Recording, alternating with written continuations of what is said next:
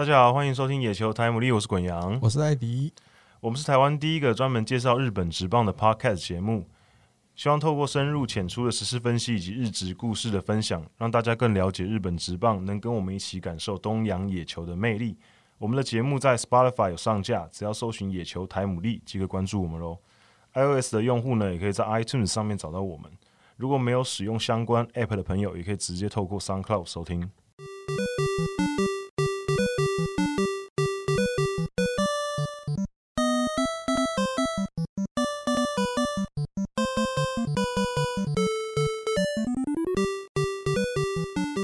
啊，欢迎大家收听第三十三集的野球台姆利。今天我们又回到那个就是超级高音质的地方录音了，大家耳朵又可以舒服了。对对，因为因为这上次录完之后之后，又开始有陆续有听众说我们的声音会忽大忽小啊，开始在喷麦啊，声音很尖锐啊，什么东西的，就是很难控制啊。就是你知道在家录音的品质比较难兼顾。可是我们今天又来到这个就是厉害的地方，原因是因为呢。其其实不算，其实今天也不算是我们第一次节目上有来宾，因为因为其实上次有一次我们有找来宾，可那一次呢，我录了影片，那过四个月我还没有剪出来，还没出土，对对对，就是嗯，可是还还还有放着，大家呃，应该应该应该啦，应该最近应该最近会会出来这样子，我还在我还在剪当中。那这一次呢，算是我们节目就是有曝光的，有了，对就是没有没有曝光的，就先先不算。有曝光的第一次有来宾上我们的 podcast 亮相，第一次。对对对对，嗯、那他呢前阵子也有上我们的有节目《Hito 大联盟》，没错，对，就是聊他就是球探的一些生活。嗯、那今天呢，因为他是亚太区的嘛，所以我想说跟日本职棒也有一些渊源，所以我们今天也找他来聊一下有关日本职棒的东西。那我们欢迎小薛，哎，大家好，也欢迎小薛。那小薛现在是呃旧金山巨人队的亚太区的球探。那因为亚太区嘛，所以他关注的地方可能就是台湾、日本、韩国。对。那你目前现在是做一年多？没错，一呃，现在第二年，对，一二零一九年的时候开始，对，二零一九年开始。那你觉得？就是你这样做一年下来啊，你觉得整个就是我想要先问第一个问题是你看了比如说台湾的选手，然后呃日本那边的，因为我上次有听那个你在 Hito 大联盟分享，你日本那边其实学生棒球你看的比较少啊，因为他们不能签。对。可是你多多少少还是有看一些，比如说你看一些国际赛 U 十八之类的，然后韩国那边你也看，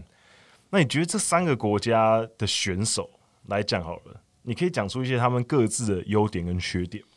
呃，三个国家来讲的话，我认为身材最好的就是韩国了，因为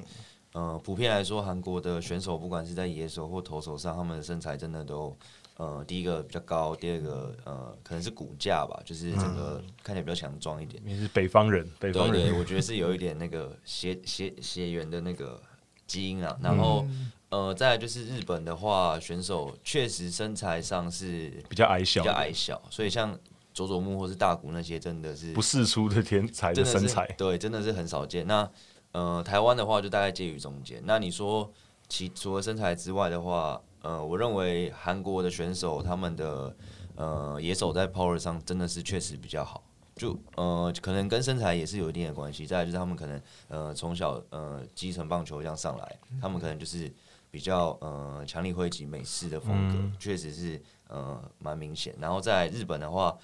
当然，大家都知道他们手背流畅度绝对是三国里三三个国家里面最好的。然后，呃，再来是投手的话，我认为日本的投手是三个国家里面最细腻的，就是同年龄层里面他们的表现是呃最完成度比较高。对对对。那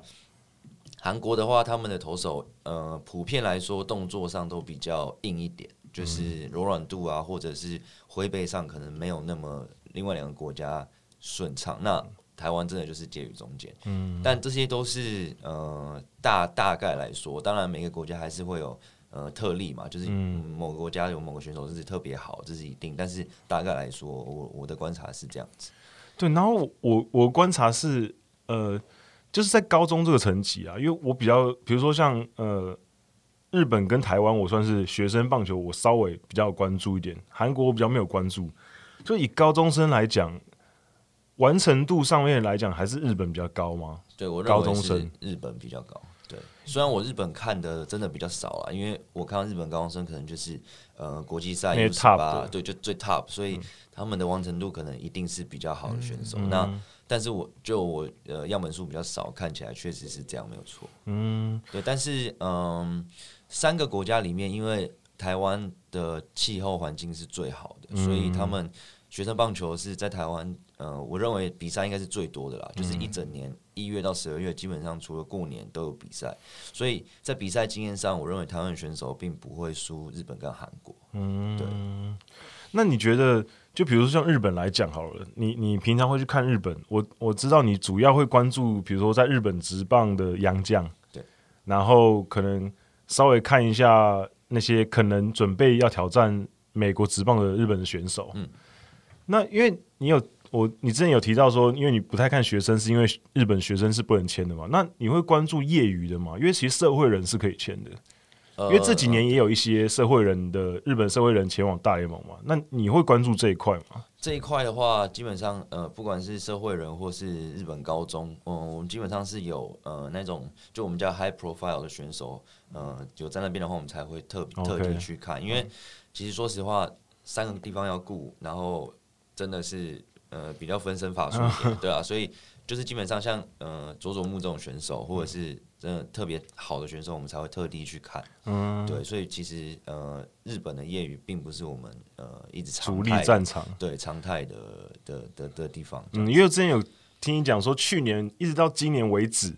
今年有个新的同事进来之前，嗯、你都是亚太区只有你一个人，旧金山巨人，就等于三个地方我自己。我那个时候二零一九年的时候，基本上我大概一到两个月就跑一次韩国，就是真的是几乎每个月都在飞，所以。呃，你日本还要顾那个业余，真的是比较累，真的比较累。对对对对，对。可是今年多了一个韩国同事，对对对，他就可以比较 focus 在韩国那边，你就比较有分担，可以分担一些工作。当然，现在疫情我也没办法去啊。但是，就算如果没有疫情的话，可能我今年飞的次数确实也会比较少，因为呃，韩国就他负责嘛，台湾我负责。那可能偶尔就是呃，台湾或韩国有大杯赛的时候，我们两个就是相互呃，就 cross check 一下这样子而已。对对。那韩国那边，因为我比较韩国消息比较难 follow 到，韩国那边的学生棒球现在有是有在运作吗？有在打吗？呃，目前慢慢开始，我记得我听我同事说，差不多呃六月开始会呃有一些杯赛，对，因为他们通常他们一年有两个最大的比赛，一个叫金狮旗，一个叫青龙旗。那我记得一个是在五月，嗯、一个在七月。那当初台湾的是金龙旗是？对，刚刚好两个合在一起。对对对对，一个金狮，一个青龙，那好像是在五月跟七月，我没记错的话。这么近哦？对对对，所以他们呃，应该是之前有延后了，但是应该是因为他们现在韩国虽然前阵子又呃爆发一波，对，但是他们应该还是在控制下，所以他们呃他们的棒协也开始在想要把比赛开始复赛这样子。对，好啊。那你刚刚有提到你那个时候 U 十八的时候，你有稍微看一下，哇，撞到麦克风。你那时候 U 十八的时候有稍微看过日本队嘛？那刚好去年 U 十八有两个就是非常大咖的高中生，今年进日本职棒。虽然说因为球季延后，他们还没有机会展现自己，可是两个算是很受注目，就是奥川恭伸跟佐佐木朗希。嗯、那你是有在现场看过他们投球的？那你觉得他们两个，因为他们两个其实有某种程度有点像是当年的大谷跟藤浪，就是两个是天花板比较高，然后一个是完成度比较高。所以你你会怎么去评价这两个就现在顶尖的日本年轻选手？嗯，因为去年 U 十八是呃，应该是我当球探以来呃参与最大的业余国际赛啊，就是十二强不算，就是以高中生来说，嗯、那那次经验真的呃，我觉得很棒，是可以看到呃同年龄层在各国的一个表现，然后最重要的是我们台湾最后还拿到冠军，很厉害，很猛。这一点真的是让让在场的所有台湾球探真的都走路都 都都有，头都抬很高的。对对，那其实那一次比赛我印象最深刻，所有的球队最深刻的选手就是奥川这一点，因为呃他对加拿大，那场投的非常好，单场十八 K 那场我就坐在本垒后面，然后呃因为其实去之前我就非常非常期待看佐佐木，因为佐佐木。的他的名气，虽然奥川也是非常高，但是佐佐木就是给人一个感觉是下一个大，因为毕竟是他的球速摆在那边，对对对，他球速就是摆在那，身材摆在那，所以那个时候非常期待。但是因为去的时候，呃，他就是呃中指好像有一点淤血吧，我记得，嗯、所以那个时候他前面都没有出赛，然后他只投了一场，然后我记得也投好像一局还两局而已，那、嗯、呃表现也也是普通，所以呃。当然看得出来他的身材或者他的挥背还有挥背速度，他绝对未来也是一个呃绝对是 top 的选手。那奥川的话，他真的就像大家说的完成度比较高。那我对他印象最深刻就是他那颗曲球了，就是呃有的人说是滑球，有人说是曲球，但我自己看我觉得比较像曲球。嗯，他那一颗真的是基本上呃没有人打到，真的是左打右打，真的没有人打到。那真那颗真的很夸张。那那个评我给评分至少大联盟呃。未来可能六十五分以上，就是平均可能五十，我觉得未来应该六十五。然后还有一点就是，他有日本投手非常呃，就是非常 大的优势，就是他的控球。因为抱歉，我喝个水。因为他的直球虽然速度那一场均速可能在九十九一，就差不多一四五一四六，嗯，我们都知道他可以丢到一百五以上嘛，但他那场。没有那么快，但是他的控球真的很准，就是他想要丢内角，想要丢外角，或者是呃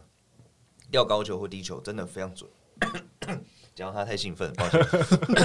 然后再打再加上那颗滑曲球，基本上那场真的就是没有人打到，所以我印象非常深刻。因为那场丢完，呃，我认为他呃的模板，我觉得有点像前田健太，就是不管是身材或是动作，然后我认为呃未来有机会比前田还要更。呃，表现也更好。以现阶段的评估是这样，对，因为他确实那时候整个在高中生涯的表现就很稳定，嗯，然后无论是球技上还是性格上，感觉都比佐佐木完成度高一点。因为他性格也是稍微比较沉稳一点，佐佐木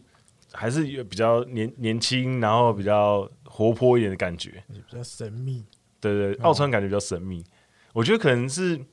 就是他在在的学校也有关系，因为佐佐木他就是在那个东北那个地方，所以可能比较天真浪漫一点。那奥川就是已经在很好的学校了，所以可能相对来讲接触到的可能球探也好，然后一些球界人士，然后一些 OB 学长什么的，我觉得也比较多。对，所以他可能世面也看多了，比较社会化，对，比较社会化一点。对，所以我觉得就就像我昨天，我昨天刚好在粉砖上面分享那个，因为最近罗德他们。公关那边很闲嘛，所以他们就哎收集了一些在 Instagram 上面收集了一些球迷的需问题，然后就是挑了五十四题，然后问佐佐木，然后佐佐木就说，他们前面有有一题就问说，哎，佐佐木你有没有跟那个奥川有互相有联系这样子？他说有，他有他有佐佐木，他他有那个奥川的 line，可是奥川常不回他就是，他常讯 就是赖他不回。我觉得蛮好笑的，读不回，就感觉出来两个人那个个性有点差别。那除了他们两个之外，其他的选手，因为去年其实很多选手都进职业了嘛，比如说西纯矢阪神选的第一指名，然后横滨的 第一指名森进斗那个游击手，其实蛮多第一指名都进了，还有石川昂弥，就是中日队的第一指名。那我刚刚讲的那些第一指名，因为我我们就先讨论 top 的就好了。那些第一指名，你有其他有比较印象的吗？嗯、呃，再来印象最深刻的就是西纯史啊，尼西，因为他那一次比赛，不管是在投或是打方面，真的呃表现都很突出。因为那一届的打者，我觉得呃除了刚讲的伊西卡瓦，就是石川，嗯、然后西纯史，然后再来我比较印象的是有一个中外野手叫 Mori，嗯嗯、呃，我不确定他现在有进职业还是。去大学，呃，好像打第一棒吧，左打一号，身材没有很突出，但是他森敬斗，他现在来横滨、哦，哦，对，因为他他的呃他的身材没有很突出，但是他的速度真的非常快。然后那一年，呃，Nishi 是给我印象最深刻，是他好像打了一支还两支全垒打吧，就是以一个投手，然后呃打击又非常有力，所以呃他他进呃职棒之后，我也是蛮蛮期待他的表现，这样、嗯、对，大概是这几位。不过他应该是当投手了，对啊。可是他在中央联，可是他在中央联盟还有机会打击。对，不不过也许也许在他上职上上一军的时候，说不定也全部取消那个投手上场打击，因为现在美国那边就是讨在讨论要取消投手上场打击嘛。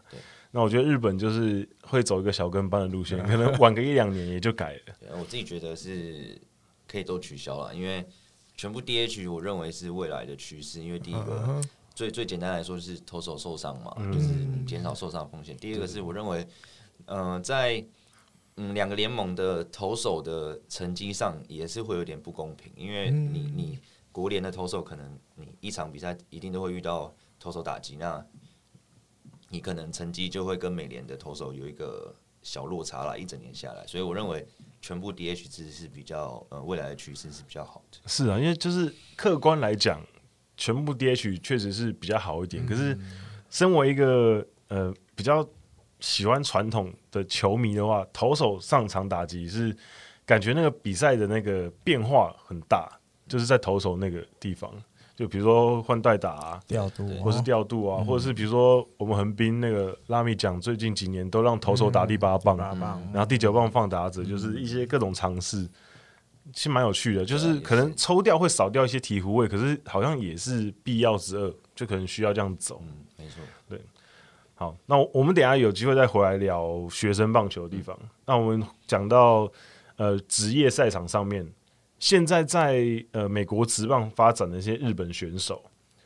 比如说今年哦，今年刚去的秋山翔吾跟筒香，他们还没有机会在那边展现自己。嗯、目前在台面上的一些比较成功的案例，比如说、呃、黑田博树啊，之前的，然后呃菊池雄心啊，田中将大、啊、前田健太啊，达比修啊，平野佳寿其实去的第一年表现也不错，然后后来有点下滑。就近年近几年来，好像除了木田之外，基本上大家投手表现都还不错。嗯、哼那你觉得日本的投手去到美国职棒，他们跟那些拉丁美洲的选手或者是美国选手，他们竞争的优势在哪里？嗯、你觉得？呃，有发的呃，听众朋友可能会发现，他刚呃，古阳大刚讲的那些选手有一个蛮大的共同点，是他们都有一颗不错的直叉球。那嗯，对对对，我也觉得，因为我觉得从以前到现在，紫砂球这个球路，呃，好像最日本对日本特别，因为从野猫英雄开始，对对对，最近几年美国可能开始有一些像 Kirby Yates 他们有在投，但是其实呃日本人的紫砂球真的就是他们的招牌，嗯、然后再来就是搭配一颗控球很好，但是然后有尾劲，但是速度没有很快的直球，其实呃你这样的。搭配在美国的场上就是一个非常好用的牛棚的一个选手，所以，呃，你说像 平野佳寿，他可能在日本的表现当然是也不错，但是，呃，我相信那个时候应该没有很多人想到他会突然去旅美，因为他并不是在那些呃 top 对 top 的里面大家讨论的人里面，但是他就是我刚刚讲就是有一颗直插球很好用，然后直球有尾劲，所以这种选手去美国会成功，我觉得没有不是不是没有原因的。那像刚刚讲黑田博树，他也是直插球。嗯、那田中大家知道直插，那达比修有可能太多变化不一样，因为他真的太多种变化球。那他那种选手就是、呃、天才，天才。对他唯一的问题就是比较容易受伤，但是他不管是在呃每一个球路的控制能力，或是直球的尾劲啊、速度，然后呃身材什么，他绝对就是呃那个时候看到就觉得他一定会旅美，这大家应该都呃没没没有争议啊。嗯、那菊池的话，我觉得。对他比较不公平，是因为他去年就只是他的第一年，那很多人会放大检视他的表现，因为当初呃去年开幕战嘛，他就丢开幕战在在东京，所以呃大家对他的表现就是会呃我我认为会比较用放大镜去看，可是呃我认为他是有能力可以在大联盟生存的，虽然他可能没有办法呃呃前三号先发，但我觉得他在呃后段轮值应该是会是一个不错用的选手，因为呃第一个他本身就是左投优势，然后再呃他的直球虽然。他现在去美国，并没有每一场都呃，可能就想要挑战一百六，但是他直球如果呃慢慢控在九三九四对九三九四，然后准的，其实再搭配他的变化球，还有他出手，因为他出手其实呃长球长的非常厉害，所以呃其实嗯打者没有那么好打啦，所以我觉得呃今年呃今年不一定不知道赛季什么时候开打，但我觉得他未来是有机会可以站稳的。那再来还有像呃大谷，大谷不用讲嘛，大谷就是他只要没受伤，基本上是超强。对，基本上他就是你要他投或是打，我认为他都绝对是可以站稳大联盟，而且都是明星身手，嗯、就是他就是百年难得一见，嗯、我们就不用讨论，因为 他他就是天才啊，他不是我们一般人可以讨论得了的，因为他他，他都不合理的地方，他真的太夸张，就是我当球探真的没有看过这种人，真的 可以投又可以打，然后。你说他去春训打那么烂，然后他就给你稍微改个抬脚，他就屠杀。那我就觉得这种真的都是天才，我们就不用讨论。对，那真的不用讨论。然后，呃，今年的话比较大的呃比较有名的人就是去美国，可能就是统香跟秋山嘛。山哦，山口，山口，等我等下聊，等下聊，等下我等下聊。统香这个选手，因为呃去年一整年也做看，因为听说他入闸嘛，那我们一整年观察。那我认为呃他对我来说就是一个呃 DH 选手，因为。我认为他在手背上，虽然就是他赛季中有偶尔守三垒，但我认为他三垒完全不行。真的，对我我认为，呃，比较保守的讲，就是比较没有办法了。我不想这样 批评，因为我让他呃横滨迷嘛，我不想没有，你可以尽量批评。他三垒真的不行，三垒太烂，真的没有办法。那对我来说，稍微比人形立牌好一点。对我来说，他就是一个 DH DH guy，所以呃，我们球队在国联嘛，所以我当时也没有呃觉得说呃我们会签他，但呃我认为他是一个好的打者，因为他的力量确实，你把他的力量摆在美国也算是一个 plus 的 power 的选手。那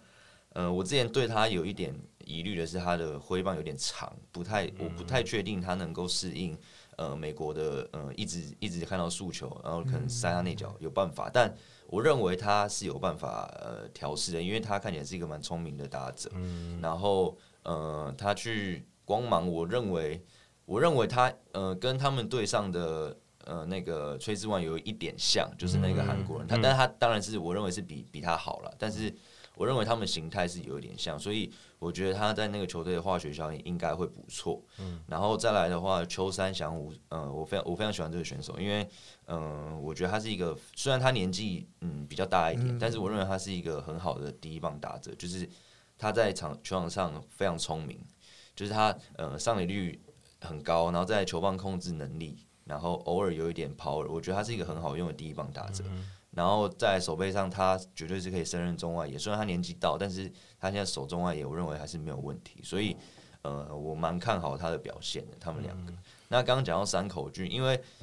山口俊其实也有一颗还不错的，他直叉球也会投。对，那山口俊其实我在赛季中并没有看到他很多场，我记得大概才一场吧。那我看到他比较多是十二强的，十二强是最糟的时候，就是十二强冠军赛。哎，我记得他丢冠军赛嘛，那个时候因为对韩国，对，好像是丢冠军赛。对，因为那个时候大家很压抑，怎么会让他投？他一开始被打，大家以为要日本队是不是要去了？结果还好，后面韩国投手去的更严重。因为我那时候想说，怎么会让他？丢先发，因为他其实状况蛮差的。嗯，那那一场比赛我看了，因为他呃，虽然就像刚刚你们讲的，他有一个直插球，直插球是他的武器嘛，然后他直插球确实是掉的幅度也蛮大，但是我认为他的劣势是在他的控球能力，还有他的直球，因为他的控球能力，呃，跟我们刚刚讲那些在呃美国成功的日本选手，我认为是有一段落差。嗯、可能我看的样本数少，就是因为我那我只能就我看到的比赛去做评论，因为。他的控球确实是比较呃偏差一些，然后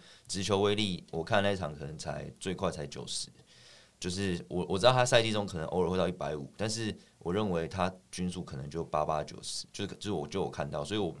当时蓝鸟队呃签他，我确实是偏意外了，因为 那个时候看到哎、欸，哦他被签了，那但我我我认为他也是一个不错的选手啊，但是呃。表现的话，我就是在观察这样子。我觉得，我觉得毕竟，呃，应该怎么说？我觉得他毕竟虽然说有这么多的缺点，而且在十二强的时候算是整个暴露出来。嗯、可是我觉得他再怎么说，都是去年年度日本职棒算是最好的投手了。因为去年其实你看菅野就出事，出事受伤，然后其他投手像泽本也受伤，嗯、几个其实比较 top 的选手都受伤。山口俊算是去年比较。出彩的，虽然说也没有到这么好，导致去年其实泽村赏大家都知道就是重缺，缺因为觉得没有人够格嘛，所以可是山口俊还是算是去年 top 的。呃、那我觉得可能也刚好成了这个这个气势，就是去年算是他以某种程度上算生涯年了，去年，所以他就去了挑战，因为他原本就想要挑战嘛。呃、那我觉得反正无论成功与否。试试看也好，就是去失败了那就算了。但我认为他去美国的话，应该会从牛棚出发，因为我觉得他应该是形态比较偏牛棚投手，所以嗯，我们还是期待他的表现。这样对。那刚刚提到的，其实我们刚刚提到，在美国职棒现在比较主流的还在生存下来的日本选手，主要都是先发嘛。那我想要聊一下后援，后援会不会有一些不一样？比如说以前，比如说有五十岚亮太啊，然后有比如说呃一些上元浩志啊，哎红袜队那个那个大冈岛秀树啊，这些选手，你觉得刚刚讨论到的日本选手？先发投手在美国成功的要素，你觉得这些后援投手有不一样吗？还是其实差不多，只是差在可能体力或者定位上不同？呃，我认为其实是差不多的，因为呃，我们在看先发投手跟后援投手，其实呃，基本上就是你球种的多样化，然后身材跟耐不耐投嘛。那、像刚刚讲的上元浩之、五十岚亮太又又是又来又是直插球，所以其实真的是在球路上，呃，你必须要有一颗很有威力的球路，你就可以在牛棚生存。当然，我是说直球、控球也是很重要，但呃，其他可以先发的，呃，其他可以先发的选手，可能就是他有多了一颗，可能像滑球或曲球去搭配，然后他可能比较耐投。那其实我认为在呃，不管是先发或后援的话，基本上你就是要有一个呃很好的球路了。那呃，他就是究竟能先发或后援，那当然就是看他其他的呃身材啊，或者是耐耐不耐投啊，其他再去做考量。但我认为其实是差不多的。那像像冈岛秀树应该就是一个比较特殊的例子吧？因为他说真的，他在日本职棒的表现没有到非常好，他就是一个一般的 set up man，对，第八局就是一个大概中上一点点水准的一个中继投手。可是他去美国一开始在红袜队那几年，俨然是一个。王牌等级的中继投手，可我觉得他那个比较偏向，是因为他投球姿势实在太特别了。对，因为其实我们要知道，呃，在棒球这个呃这个这个这个运动啦，虽然说是公平，但其实有一点不公平的是，呃，左左投一定有他的优势，因为你左投，大家都说你只要是左投，你基本上很难没有工作，因为大家每个地方都缺左投，所以。呃，刚导那个时候，他可以成功。第一个，呃，左投人家会给他机会，嗯，然后再来就是他自己有把握住，因为他的、呃、大家都知道他出手呃比较怪异，所以然后所以所以在那个状况下，打者呃没有办法去呃很很简单的抓他的球路，再加上他是丢后援，你可能呃一一年可能也遇不到几次，所以其实，在那个状况下，打者真的是比较难去适应的。然后再来就是我讲的就是左投优势这样，嗯、对。那前三年真的投的很好，在红袜队的时候，嗯、那时候觉得其实蛮意外的。我想插播一个，嗯、插问一个，小薛请教一个问题，就是我们刚聊大部分都是成功的，对。那没去成的，比如最近那个菊池，对菊池良介。嗯、那以美国职棒的角度来看，日本这样子的选手，比如是真的像我们一般认知的哦，可能他打击不好，所以就。个爱，嗯，还是他真的是有可能，比如说光靠手背会让大联盟球队有兴趣。呃，菊池良借他这个例子，因为菊池我去年也是看了一整年嘛，因为他也是、嗯、呃有宣布要挑战。那其实真的就像大家所知，他打击是真的不行，就是以以美国美国职棒的标准就是不行。对，真的是不行，因为呃基本上你现在美国职棒，你说完全靠手背站稳的二垒手，我认为是我想不到，因为。啊其实二垒这个位置，现在美国职棒也很多打击很好，会打的真的越来越多，像 Torres 或是啊，除非就大家都知道，因为这种东西，呃，你你你如果只有守备的话，确实在场上会帮助球队，但是能帮助的量是有限的。对，因为他，我我直接讲，我认为菊池可能是世界上守备最好二垒手，我觉得是有可能，因为我看过他做出太多我不敢置信的守备，那种真的太忍者等级，对对，那这我认为真的是有可能是世界上最好，但是。呃，在打击方面，他真的是呃，大联盟平均五十，他可能只有呃三十三十五，就是真的是有点落差。然后再加上他 power 几乎是零，嗯，所以其实当当初呃，我认我认为大联盟球队在考量的时候，呃，绝对是因为打击的问题，所以没有把它考量进去，这是可以理解的。对。那你觉得像其他，就是因为其实我们我跟艾迪哥或是一些日本职棒球迷，我们之前在讨论一些。在日本成，在美国成功的日本的打者，比如说铃木一朗啊、松井秀喜啊，或者是青木宣清也算是成功。井口之人那时候在白袜的时候也算成功，因为毕竟那几年白袜战绩不错，他也算是主力。呃，岩村明宪也算是有有打出来。那这些选手算是有成功，可是像比如说呃松井架头一样，在虽然说他成绩也没有到非常差，在美国，可是跟日本那边其实落差非常大，因为他在日本的时候是一个几乎是主宰整个联盟的打者，可是他去那边下滑了蛮多。那、啊、还有一些其他的选手，比如说川崎宗泽啊、中岛宏之啊之类的，去挑战失败。你觉得这些日本的强打者，因为其实很多像菊池，我们就先不聊，因为菊池他在日本的打击其实已经就是平均水准，大概高一点点。可是像其他，比如说像松井架头一样，像中岛宏之，他们都是在日职拿到载制的成绩之后去的，可是还是下修非常多。尤其中岛宏之基本上甚至没有人要嘛，他是那时候是签 minor 的合约。你觉得最核心的就是差别在哪里？这些日职顶尖的打者去那边下修这么多的原因？因为刚讲的松井架头羊或是中岛宏之，就是以前的中岛中岛裕之嘛，中岛裕之。因为那个时候其实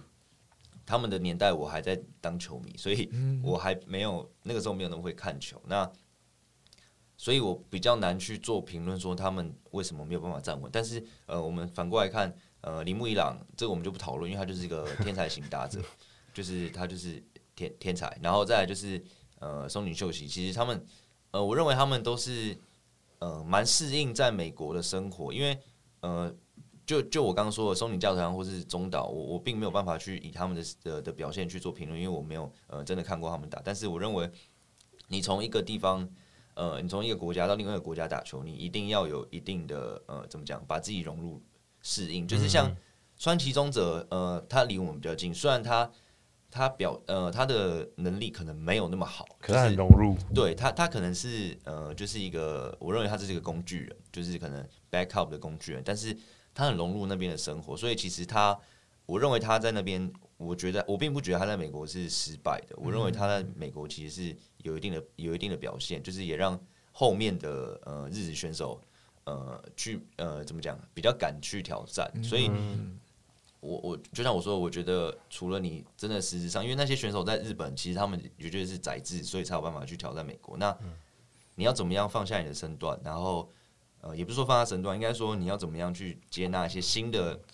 新的棒球观念，把自己归零。对对对，你你我觉得这个心态的转变其实是蛮重要，因为有时候。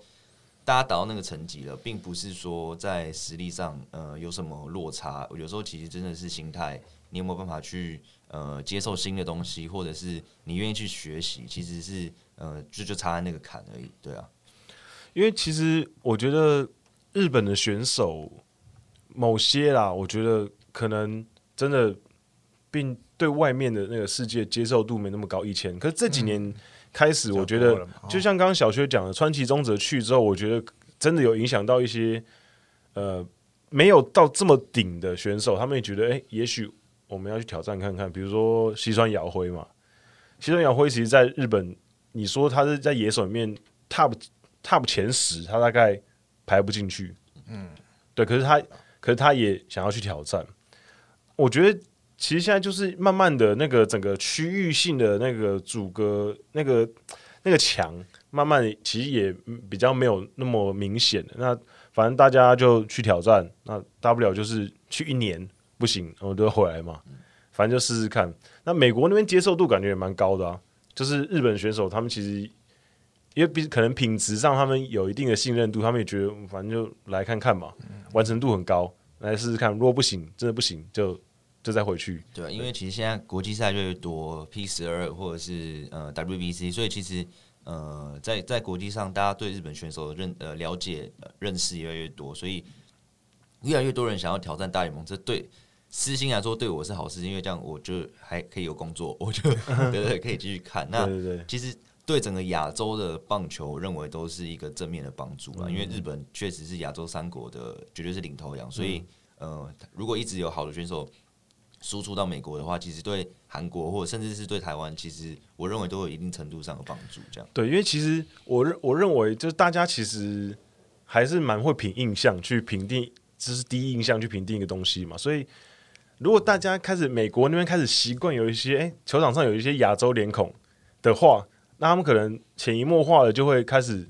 哎、欸，对亚洲这一块棒球多一点关注。嗯、因为其实我觉得就是有时候会需要一个人去突破嘛，比如说日本职棒也是靠野猫英雄、靠铃木一朗去突破那个刻板印象，然后才才之后看慢慢大家觉得，哎、欸，日本来的投手好像不错，然后开始用。所以其实去年哎、欸、前、欸、去年呢、啊，去年王柏荣去日本火腿的时候，我就觉得那时候很多人唱衰，嗯，可是我就觉得不行，王柏融一定要打出来，因为他打出来的意义就完全不一样。他如果打出来的话，台湾的中华职棒的成绩在日本那边的那个就是他们的可信度就会大幅提升。如果打跟不二一样。那他们就觉得哦，反正哦，就是中华职棒的成绩就是完全没有参考价值，对吧、啊？所以，哎、欸，刚好聊王柏荣的话，小薛之前在拉米狗，对对对。那你觉得王柏荣？我们谈他第一年好了，因为其实我我也看了，艾迪哥应该也看了几几乎一整年的王博文的比赛。我们就是以不是那种专业球探的角度，我们就是一个球迷，然后可能稍微看久一点。我们对王博文，我我觉得他的那个想法是。他的可能打击的形态没有像在中华职棒的时候这么勇于去挥棒，攻击性没那么强。然后他的挥棒的轨迹也有一点改变，然后可能比较没有在追求长打，比较追求在把球打出去的感觉。那以你以前就是跟他同一队的球探，然后你也有比较关注他的比赛，然后跟他也比较熟悉，你觉得他这一年的表现？呃，我认为他。确实，像大家说的，他去的第一年，确实讲白一点，就是表现没有很好。因为，呃，他在台湾这个成绩，然后你过去日本，因为，但我觉得其实我会，我当初去他去之前，我就我就跟跟其他人说，我认为他第一年不会打好，因为你你是背负一个呃，其实那个是无形的压力过去，然后再来最直观的就是你你遇到的投手，基本上你在台湾日呃中华职棒，你只有四队。所以你一个礼拜，呃，一个礼拜跟三队打嘛，那你一样的投手，你就会一直打，一直打，一直打，然后再加上，呃，你可能一个礼拜可能遇到一到两次洋将，就是在中职的时候。可是你去日本，基本上全部都洋将，全部都是洋将。日本也是洋将的，对他来说，全部都是洋将，而且越后面的局数换上来是那种超强的洋将，可以这样说，因为后援投手真的，日本的后援投手真的那个水准真的很高，所以。我认为第一年去，他要熟悉那些投手，然后熟悉更高强度的的的投球，然后再来是新的环境，因为你真的到新的文化，这是呃，并不是一个很容易的事情。所以你说他挥棒的轨迹那些，我认为其实他没有改变，他也不想要改变。但是因为有时候呃你在那个环境下，他可能前面比较没有表现，所以他就是到后面你打击上可能就会有一个说哦。我想办法先把球打好，再再再去追求强长打，有可能是这个状况。那其实我觉得这些都是呃情有可原的啦，因为你你你表现不好的时候，你要先想办法生存嘛，所以并不可能你并不可能你嗯、呃、一直打不好，你也上去还想我每每一球都想要敲敲出墙，这其实是不太合理的。那我觉得其实他在打击上并没有什么太大的问题，就是就我看他的挥棒，我认为是还好，但是确实就像大家说的，有一些。他在中职可能第一球或第二球他进来，他可能就会出手的球。他在日本他可能会比较犹豫一点，但我觉得有时候你人在低潮的时候，其实你想出你那个真的你也知道那是好球，你也想打，但是有时候棒子就是出不去。所以我认为这种事都这都是种种因素叠加上去会发生的事情。我并不认为他就是一个可能他挥棒的问题或者是什么问题，因为我觉得这个真的要再观察。那我因为。我之前跟他同队了呃三年嘛，那我觉得他就是一个自我要求很高的选手，因为大家可以看到，虽然现在 off season，但是呃春训呃看 Judge 有去拍嘛，他真的变很壮，就是因为他自我要求很高，所以他我我没有去，我有去，哦，你有你有去，我也有去，因为他自我要求很高嘛，那他去年表现可能不太没有那么满意，那他今年 off season，你看他就是呃全力的想要加强自己，所以我觉得。有这种有这种认知的选手，我觉得他会成功。所以，虽然现在日职开季可能遥遥无期，那呃，希望六月呃有机会开打了，因为呃，真的，我真的也蛮想去看一下日本职棒，今年都还没出国，有点不习惯。那 那如果真的开打了，我觉得他会有不错表现，因为其实我觉得他哦，对他今年其实运气有点不好，因为我去日本的时候有呃稍微跟他聊一下，就是那个时候呃他有在二军一阵子嘛，然后后来回来，嗯、然后不是被千鹤的对千鹤的时候好像自打球，嗯嗯，对。在那之前，就是他上一军之前，我们有呃短暂聊天。他说，他他那段时间其实状况很好，就是他调整自己，其实他觉得在二军打，就那个时候二军打了也好像一两支全垒打吧，就是他觉得那个时候状况很好。然后结果隔天上一军就，我记得是上回一军第一场吧，还是第二场，反正就是很前面，然后他就打到脚，然后又受伤。所以我觉得那个时候我想说，哎、欸，他状况调好了，应该下半季可以，嗯，就是。呃，触触底反弹一波，但结果又受伤，所以其实我觉得他今年呃去年运气确实是也不太好，对，但我还是蛮期待他今年的表现。对他去年其实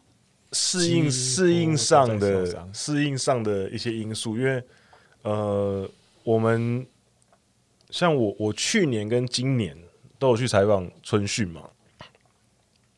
那这两年跟王柏融采访的感觉，我是觉得。他今年明显整个人放松很多，嗯，对他去年刚去的时候，去年春训去采访他的时候，因为他那时候也才刚去一两一个月，嗯、一一个月左右而已，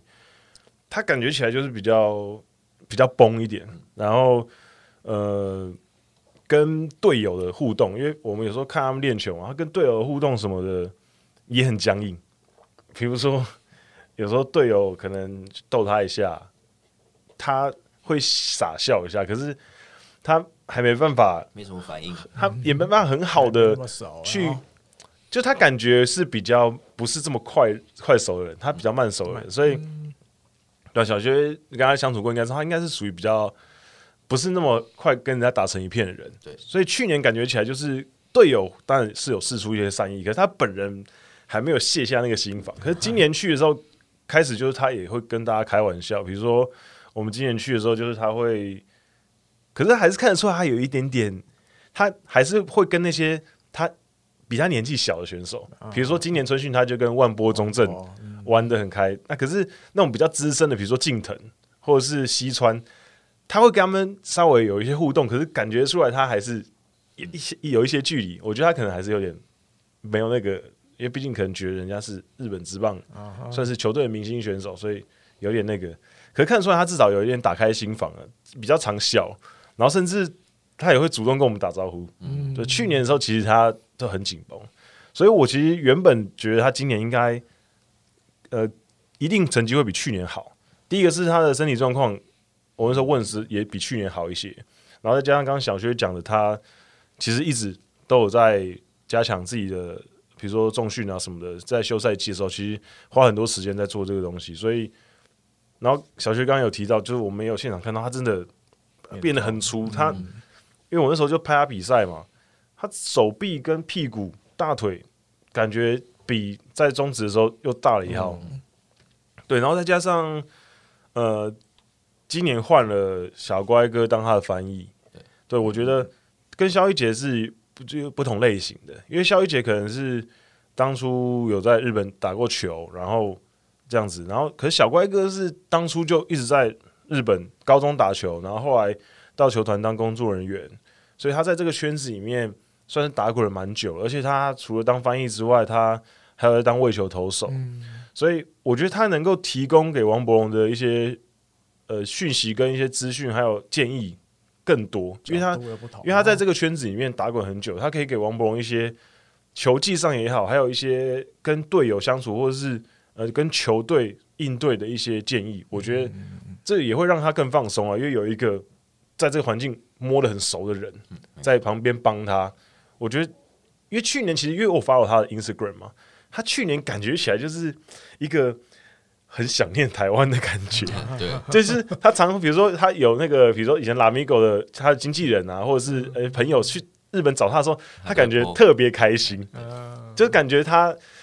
就是很。想念台湾，不是很适应日本，可是今年就是感觉好好很多了，对，所以我觉得他今年应该会更好。对，你看他今年 IG 有时候都会 po 那个他跟队友是山谷山谷拳师，对啊，就是其实感觉今年是更跟队友是更打成一片了，所以也希望赛季赶快开打，可以看他的表现。对，因为其实那时候开季前，大家就有在推测一些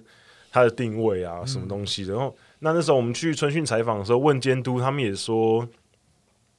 像呃，他们现在新的打击教练小绿人到大跟立山因素监督，其实他们都有提到王柏融，就是他们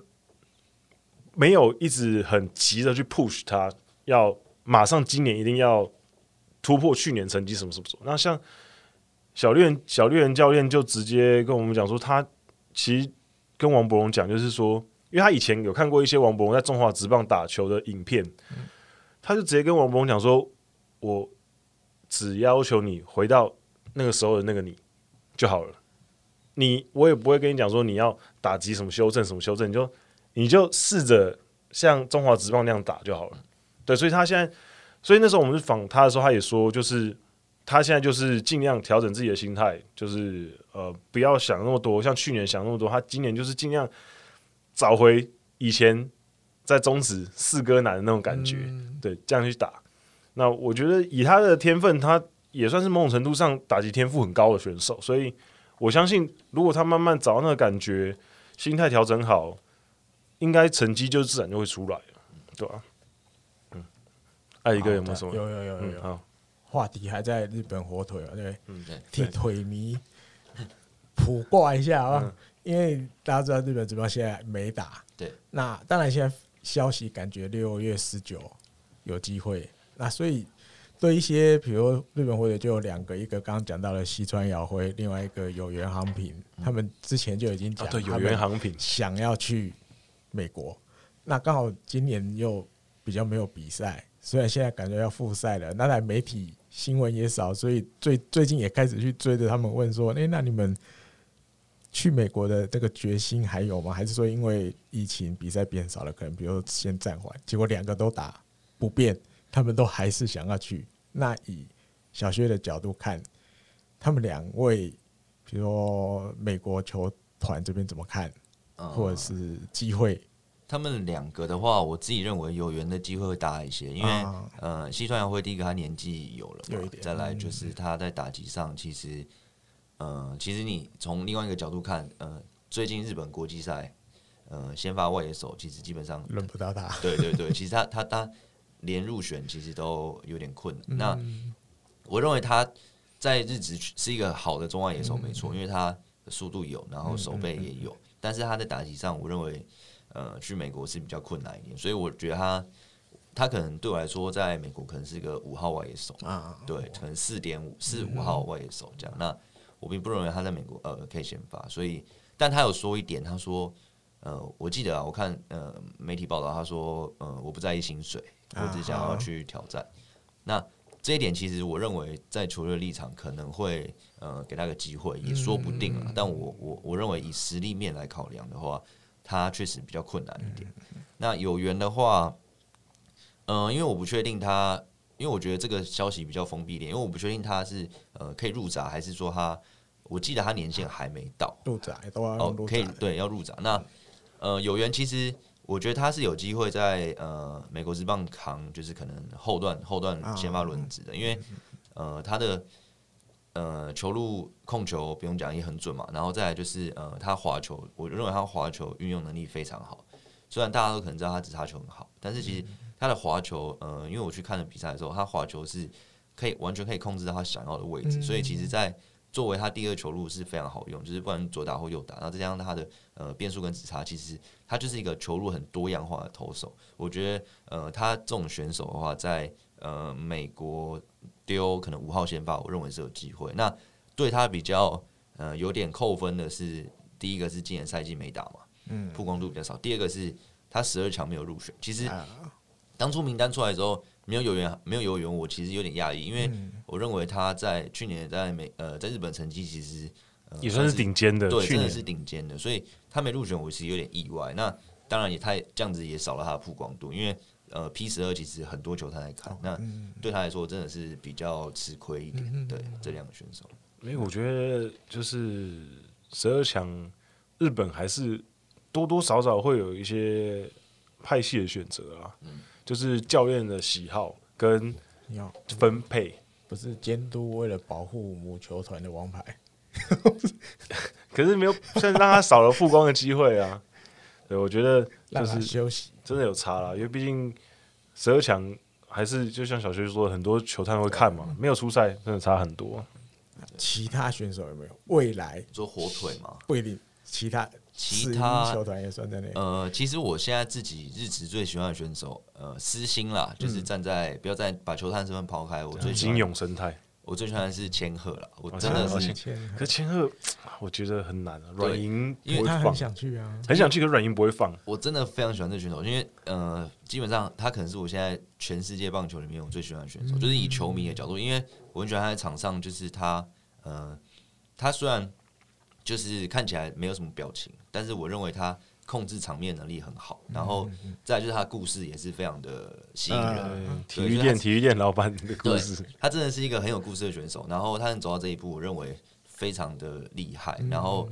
但是呃，把把球探这个身份穿回来的话，我觉得呃，目前比较有机会的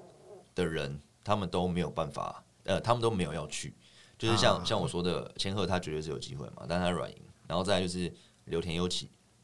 他有机会，但是他去年受伤。受伤完之后签了一呃，他签了一张七年的合约嘛，那基本上基本上基本上签下去就是宣布我我留在日本。对，然后我认为这两个选手，呃，我觉得是最接近、最近、最接近。那再远一点的话，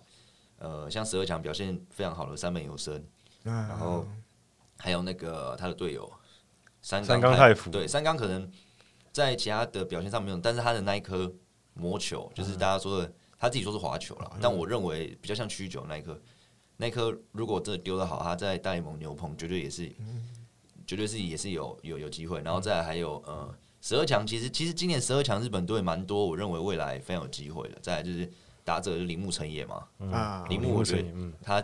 基本上就是日本的 Mike Trout，大家都这样讲，我也认为是有点像。那我觉得他要挑战也是有机会。我不知道广岛啦，我不知道广岛有没有再让自己选手入闸或怎么样，因为这我之前之前黑田是直接。自由球员去的还是入闸？我也忘了，有点忘记。对，那我认为是有机会，因为基本上现在其实 球探只要有那种像佐佐木或是奥川那些选手，只要他们有有这种选手，我们就会拜托选秀的时候不要被巨人或是软银选走，因为选走基本上你要挑战，呃，要要来大联盟就很难。那呃，话话说回来，刚刚讲到三本，然后三本游生，我觉得他在大联盟有机会丢。第八局，因为他的他的直球威力呃蛮快的嘛，然后再来就是他那颗直插球真的是很扯。我记得我前几天上礼拜吧，有看到有人分享就是三本由生的美国职棒球探的评分表，他的直插球跟那个直球两个球种都是被美国那边球探评为超超过平均值的，一定是超过这两个，他一定是因为他那个直插球真的是很夸张，那个十二强没人打到。真的，而且三本又是很年轻，对，对他很年轻，所以我觉得也不是没有机会。对对对对，然后嗯，再还有就是这更更远了，就是呃加哎加菲野洋哦，对他他其实在十二强表现就也是软银的啊，对对，就是这些。但三本三本跟三冈是有机会啊，欧牛，然后再还有呃欧牛的，同样他们队友就是那个。那个左打呃，吉田正尚对有呃吉田吉田，我觉得他也有机会。就是其实日本真的呃，你说要挑战，其实很多啦。像像金金永生态，我认为也有点机会，因为我认为他现在大概是日本最好的左投。就是其实日本好的选手真的太多。那但是就有一个问题是球母球团放不放？然后还有再就是你呃，因为其实刚讲的选手其实都蛮年轻的，其实距离还有一段时间。那年轻当然是本钱，但是你可能还有那么多的呃年。还有几很很多年，那这段时间你会不会受伤，或者是你会不会往下？这其实是个问题。然后还有呃，大家都知道像金金野嘛，金野也是有机会，但是他也是不知道母球团到底会不会放。对啊，其实可是前可是之前的风声感觉好像会让菅野去，如果他要去的话，因为毕竟山口已经有个例子。对。那那我想要问三崎康晃了，因为他应该是一定要去，他他已经表明他就是一定要去。那你觉得三崎康晃？三崎，我认为他。去的话，一定是有机会站稳。但是你说他有没有办法去那边丢第九局？我觉得是不一定啦，因为他基本上真的就是靠那颗球，嗯，然后靠那那颗球二缝线对二缝线，嗯、我我有人说直叉是二缝，他可能就是二缝，然后握开一点，介于直叉跟二缝中间。嗯、那你说他那一颗球有没有办法丢第九局？因为其实呃，从从对以前到现在，可能比较有印象就是 Rivera，但是你要到那个程度，真的是有点难。但我认为他呃去美国的话，绝对是一个牛棚呃很好用的选手了，就是。先不论他丢什么局数，但我认为他在牛棚一定是呃有他的生存的的的的机会，这样对、嗯。那有几个应该应该不会去的，可是我也想要听听看，如果以就是美国球探那边的看法的话，坂本勇人跟山田哲人这两个应该不会去。铁坂本是铁定不会去的，嗯、山本是有点暧昧，我不知道他干嘛。山田山哦，山田，我我有点暧昧，不知道他要不要去。你觉得这两个野手？也是现在日本职棒非常顶尖的二游，而且又会打，又会也手背也不错。那你觉得？嗯，山田的话，其实他去年一直有风声说他要去，所以我们去日本也是有都也也也都在看的。那呃，我认为他是一个真的是非常好的打者，但是他呃在打击上，我认为如果他去的话，他的呃曲线会比较不稳定一点，因为他第一个他打击心态，他高抬腿，然后他的挥棒其实是比较呃怎么讲，有点。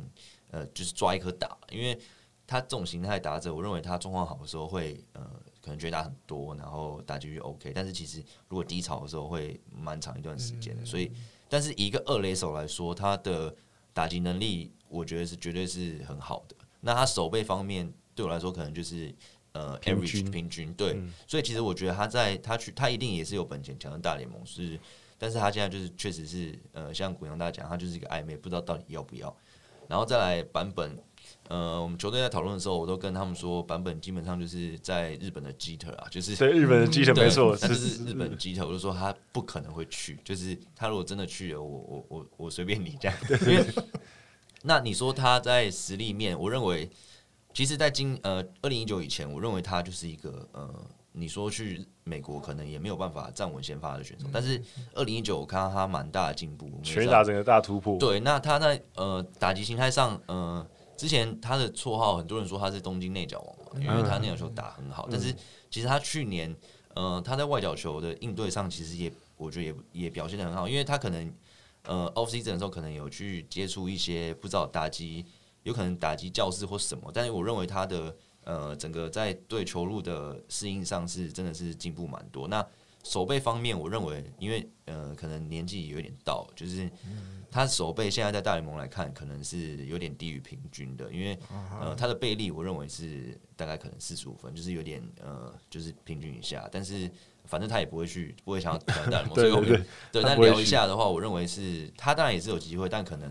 呃，就是可能介于先发呃，或者是呃。板凳中间这样子就是，对，嗯，因为其实日本，我觉得之后越来越多会有选手就是去挑战大联盟，越来越频繁，对，所以其实日本球界最近原本啊，原本前面几年的时候，其实他们有点在排斥这件事情，比如说像软银啊、巨人，其实可是你从这最近一年的发言看得出来，软银还算是比较偏硬一点。可是他们也没有说死，他们也好像有说过类似，就是可也许可以考虑看看。那巨人那边是感觉已经慢慢松，比较松一点，松一点了，就是诶、欸，可能可以让他们试试看。因为我觉得这其实是不可抗的，因为现在年现在选手也越来越年轻嘛。那年轻这一代选手其实接触美国职棒也接触多了，很多人其实可能高中的时候就觉得我想要去挑战大联盟，尤其是又有那么多先例，比如说。你看大谷翔平这种，就是当初就想要去大联盟的，那现在越来越多这样子，我觉得迟早会越来越多人去挑战呢、啊。而且现在很多可能高中生或者大学生、社会人选秀没有被选到，他们就直接去小联盟了。嗯、对，所以其实现在小联盟也蛮多日本选手的我们我们去年就讨论到有社会人的，就直接签过去嘛。吉川俊平，嗯，嗯对。那像这种例子的选手，小薛怎么？观察，或者是一直到风声再开始观察吗？对，因为其实 你说他们呃，有些人是日子没有被选上，啊、那有的人是就是社会人直接被签。那这种例子我觉得不太一样，因为你，嗯、呃，日子没有被选上，表示他一定是，呃，实力上是有点落差，哦、但是他可能有某一个东西非常突出，像之前独立联盟有一个呃道奇签的一个选手，他呃直球可以到九十九迈吧，我记得，嗯、但是他控球很烂，然后其他东西都还好，但是在这种状况下，其实美国球队会愿意给你一个机会，因为你有一个 tool 非常突出，他愿意给你一个机会，然后把你放在小联盟。看你有没有机会长出其他东西。嗯、那其实有点就是，呃，赌赌看嘛，开开福袋的概念。啊、反正签约金也不会太贵。对啊，因为其实，呃，如果你是说这种这种选手，其实是蛮多人的啦。那这种选手其实不是走在日本，就是呃拉丁或是其他地方很多种选手，就是呃钱也没有很贵，但是你有某一个东西很突出，那我就把你抓来练练看。那社会人直接签的话，他们可能就是真的是比较好的选手，因为那些人有的签约金都比较高。嗯、对，差别在这边。因为社会人去年哎、欸，去年签的那个叫什么名字我也忘了，是响尾蛇的那个吗？对对对对对，他那个就蛮高，然后他那个就那时候掀起一阵讨论呢，就是大家因为上一次有这样子的例子，应该就是田泽纯一了，嗯、就是社会人顶尖的选手直接说我不要打职棒，不要打日本职棒，我要去美国。那田泽其实一开始混的还不错啦，他也算是有可以的啦，还算不错的，对，算是有算是有撑住啊，虽然。虽然说后面有几年投的比较挣扎，可是他现在好像也快要累积满十年的资历，就是在日本，对，差一点点，就是他就可以领那个美国职棒的退休金，好像是真的蛮厉害的。对对对，嗯，接下来我想要问一下小学一些问题，就是比如说像今年啊都没有比赛可以看，对，那其实就很考验各个球探平常之前，就是疫情还没有爆发之前的一些。呃，算是做功课的积极度跟能力，因为像日本职棒最近也在讨论说，呃，因为球季现在迟迟没办法开打，可是说真的，呃，选秀大概就是十月多的时候的事情了。那因为今年春甲跟夏甲都没得打，那地方大会现在也取消，可是各地会有一些地方的自己办大自己办的大会，可是相对来讲就缺少了一个呃最后一年。可以看选手的机会嘛？因为其实很多球探也都会在，因为很多人会在甲子园突然名气往上嘛，评价、嗯、提升。嗯、所以其实像以以你这样以你现在的身份来讲的话，你觉得你现在就是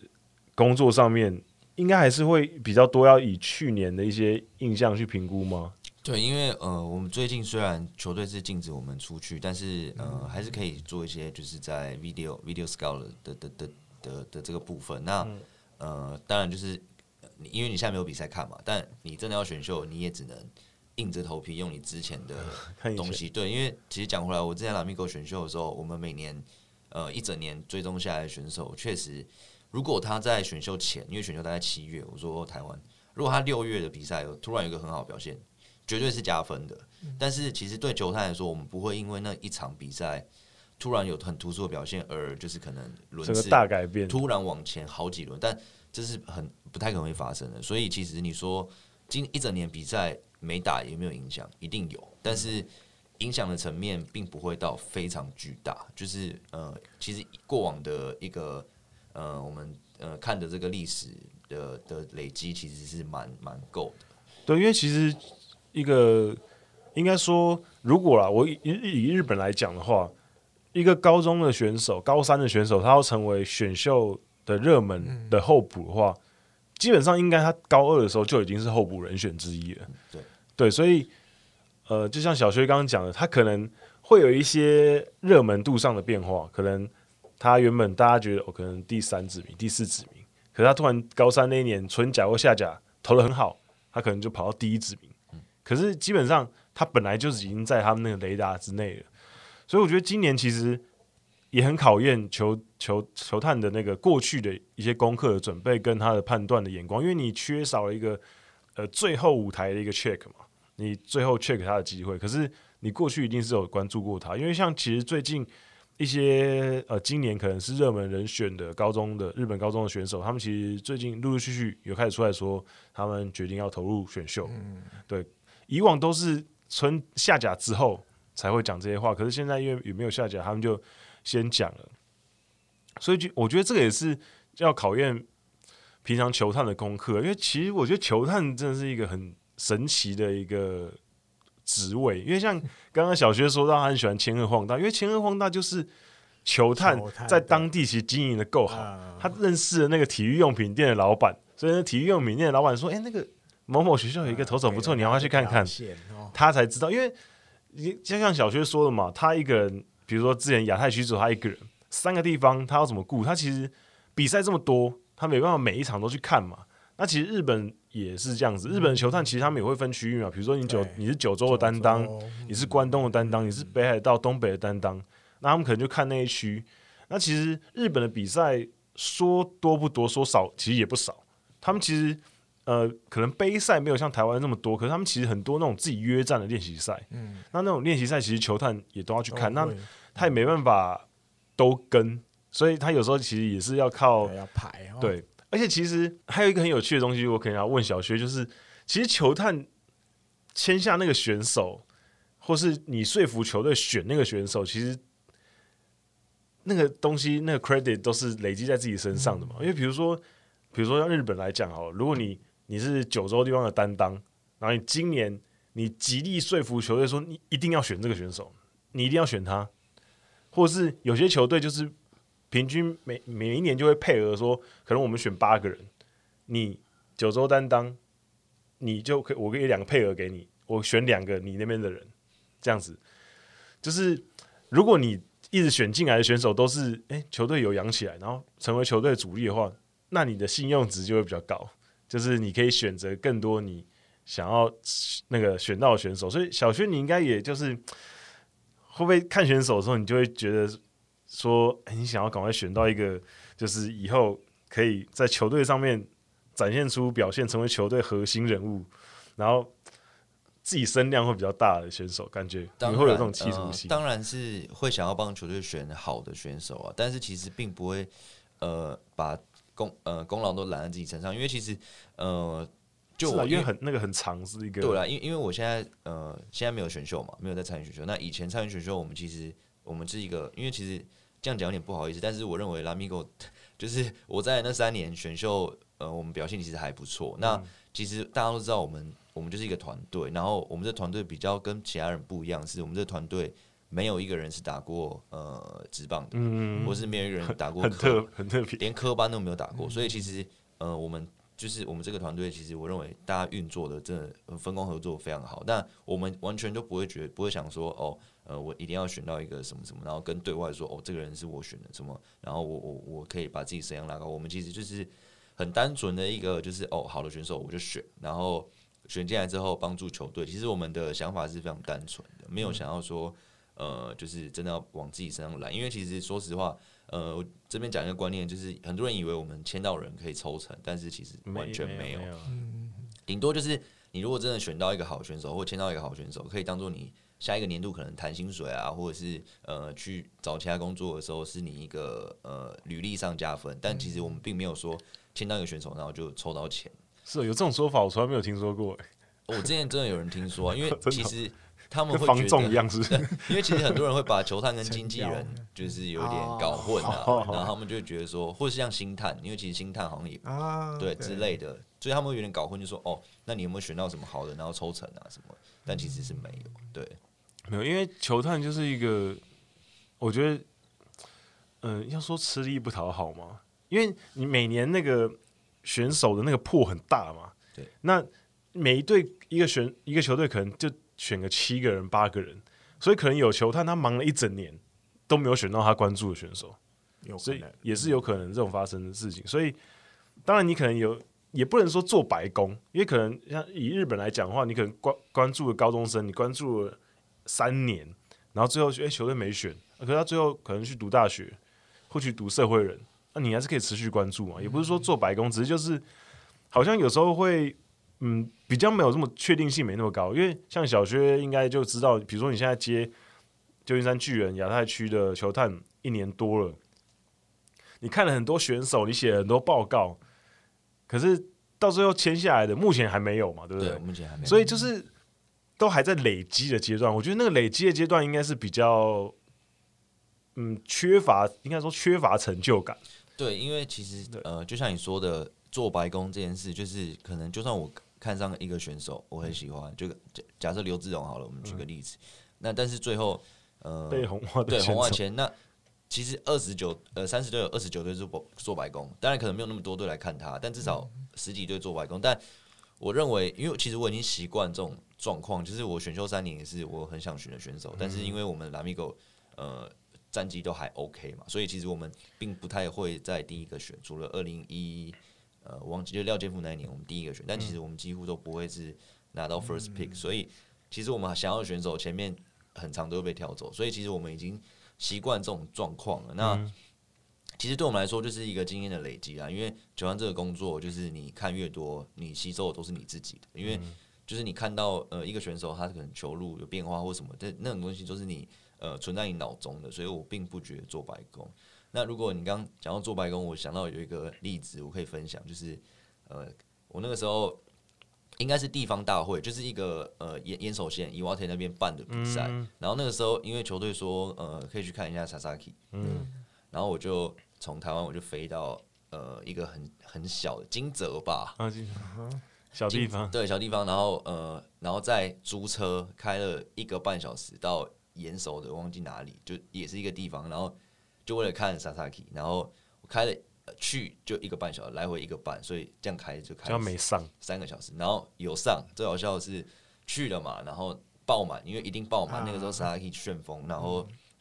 也很多球探，日本球探，我们分享一下日本球探看球，不管天气多热，他们就穿西装，穿西装，我觉得哇，好厉害哦，这种天气那天超热，然后。他们都穿西装，然后坐外面看球，然后那个位置超挤，就是每个人都几乎黏在一起。然后我们大家去看那个，去看 Sasaki，然后哦，他先发哦，然后手右外野，然后 手右外野，对，手右外野哦，然后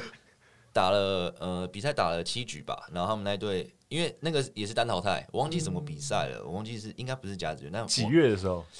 我有点忘记，对我真的有点忘记了，但好像是应该四五月吧。四五月应该是春季，哎、欸，秋可能秋秋季的联赛。四五月，因为春甲之后，对啊，春甲之后有一个春季大会，春季大会之类的。对，我忘记了，我其实我也忘记是不是飞金泽，反正我就是先飞到一个地方，然后开车，反正就开很久，来回三个小时，然后住在一个不太好的饭店，因为那边真的太也没有什么对对好的饭店。然后他守右外野就算了，因为我那个时候行程是排三天两夜，嗯，因为想说他们比赛，我就看。呃，可能看三场，至少会投吧。然后结果第一场他们他守右外野，然后打第四棒，然后我就录录他打击，完全就是因为哦，我只是想要证明我来，然后我就录他打击就打，然后他们球队最后被再见，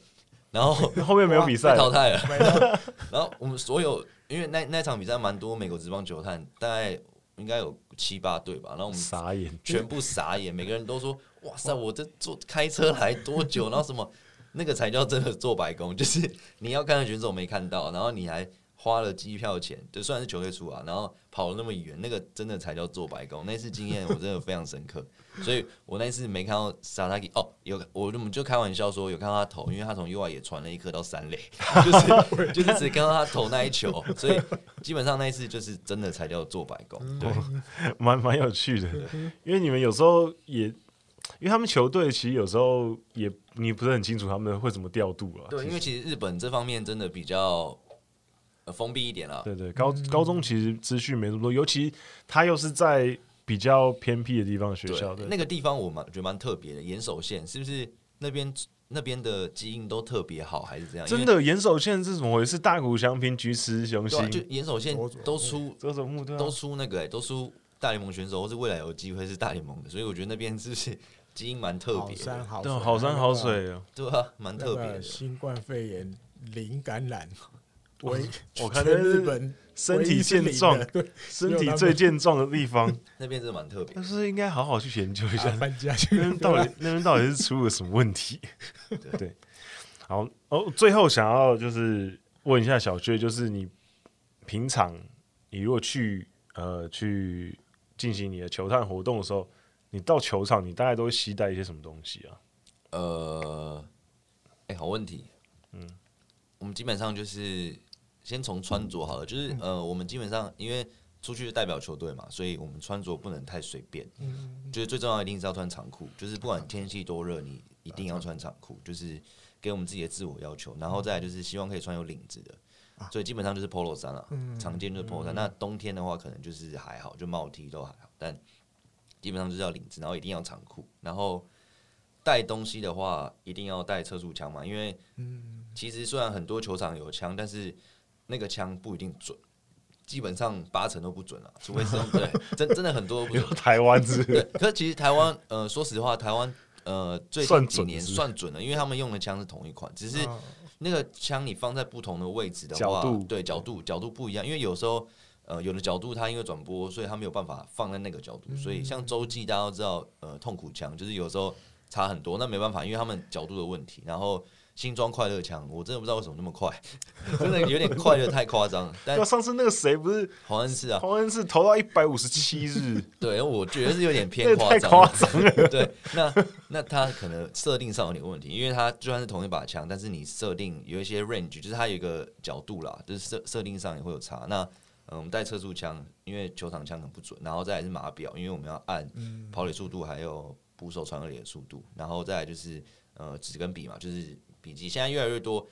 球球探这个行业也是越来越高科技化，就是越来越多人拿直接拿一台带一台 iPad 去对，然后就直接在那边写，就是大概基本配备就是这样，然后呃可能名片吧，就是可能呃认识一些球员家长啊之类的，对，其实蛮蛮轻便的啦。虽然测速枪真的蛮重的，但是其实我们不会带太多东西，这样电脑那些我们基本上不会带。嗯，你们通常到球场之后，可能就是你们就先进去看球完之后。你们如果觉得对对这个选手有兴趣，那你就会比赛之后就会主动去跟他搭讪，是不是？呃，看状况，就是呃，会想要先找家长了，呃，家长跟教练，因为我们呃直接跟选手接触其实是呃在大联盟那边是违法的，就是你一定要先做一个我们叫 status check，就是要先跟大联盟报备，嗯，官方报备说我们要跟这个球员接触，我们才可以接触，所以我们基本上就先找教练或者是家长，然后。呃，递个名片说我是谁谁谁这样，然后因为其实你一年的台湾比赛那么多，所以其实你每一场我们会长期追踪嘛，所以其实会一直遇到，所以慢慢就会越来越熟。我们其实就是第一见第一面的时候认识之后，后面就是就很熟了这样，对，不太会跟球员直接、嗯、直接去接触，因为是嗯、呃、是违法的。嗯，OK，我临时想到追加一个好吧、嗯？我觉得我们还还有好多东西，好多东西没有聊到，已经录了一个小时十五分。小学。要讲这个答案，我不知道适不适合。嗯、就是比如他，呃，从 Lamigo 三年，对，那现在旧金山巨人一年多，那基本上都待台湾。对，那以你的观察，嗯，日本职棒十二个球团有没有球团是有常驻球探在台湾？哦，有，呃，有比较常遇到的话是巨人队的哦，一个叫中本，嗯、你们可能有听过。嗯他住在台湾，他好像住、嗯、住板桥还哪里吧？哦、那他还有一个叫大生刚，但是他是飞过来，嗯、对，他他是飞过来，他不是住台湾。嗯、那住在台湾的话，我知道就是巨人呃巨人队一个中本，嗯、中本神拜，对，他会讲一点中文，然后他讲中文蛮好笑的。对，在球场的时候遇到就偶尔会聊个天，但是其他队其实比较少，因为。其实站在球队的立场，呃，那么近，如果真的有好的选手，我就花机票钱飞过来看就好，因为没有必要在这边常驻一个选手。那巨人队可能他，呃，就是资本额比较雄厚，所以他们会放。但是其实我，因为我认为他们没有放人也是合理，因为很近。对啊，了解。可是他们放进来选了，有选有也没有选到什么哪个特别多台湾选手？有啦。巨人队最早以前就是签了林奕豪跟那个蒋建民，不是不是林奕豪跟另外一个十五岁就签下来的，十五岁是林奕豪吧？好像是林奕豪。林奕豪跟另外一个有签两个，两个十五岁的玉红是不是？对，好像是什么？对，现在已经没有在，好像没有在打球了。对，所以我觉得搞不好那个时候是不是应该可能就有人在台湾，所以才会关注到国中生嘛？有可能。而且而且那几年刚好。就是阪神队签了那过本贤人那几年，嗯，所以开始觉得，哎、欸，好像签国中生好像是有戏啊。因为呃，去年呃 U 十八我们台湾表现很好嘛，所以像呃台湾那个呃最强的高中生就是陈柏宇跟李承勋嘛，嗯嗯他们两个。那李承勋在队不是有马自达杯吗？对大大阪桐荫呃投的很好，虽然那那那个大阪桐荫高三没有来，所以实际上是，但是他表现真的确确实很好，所以。其实，在那之后，呃，高中木棒联赛，呃，西武西武狮队也有派球探来，一个左投，呃，以前也是投手，有点忘记叫什么名字，但他们有派派人来，然后左投，呃石井一久不是不是，我有点忘记，知道，有点忘记。嗯，然后对，所以其实台湾的高中生在国际上有知名度，他们还是都会派派人来看。对啊，我觉得对台湾也是好事，因为越来越多高中生，像去年那个王王彦辰也加盟乐天机，对我觉得其实都是好事啊。对，对，那你觉得？因为现在讲到又又讲回 U 十八了，我就想要问一下，我这个跟日本职棒比较没关系。就是去年我看 U 十八的时候，嗯、呃，其实呃，当然我主要可能看比较多中华队跟日本队啊，日本队可能稍微再更关注一点。那、嗯、可是中华队有几个选手让我很惊艳，就是我觉得哇，好强哦，像那个李浩宇吗？嗯，对，李浩宇，好，他好强哦，我觉得，而且他甚至不是高三，他是高二，对，高二，现在升高三，我真的觉得他他应该会出去吧。美国职棒应该会有对他有兴趣吧？非常有机会，因为他是我当球探呃以来看过打击 power 跟呃打击可能是最好的选手之一啊！不不要把话说死，但是确实是真的是他打击真的是很很很扯，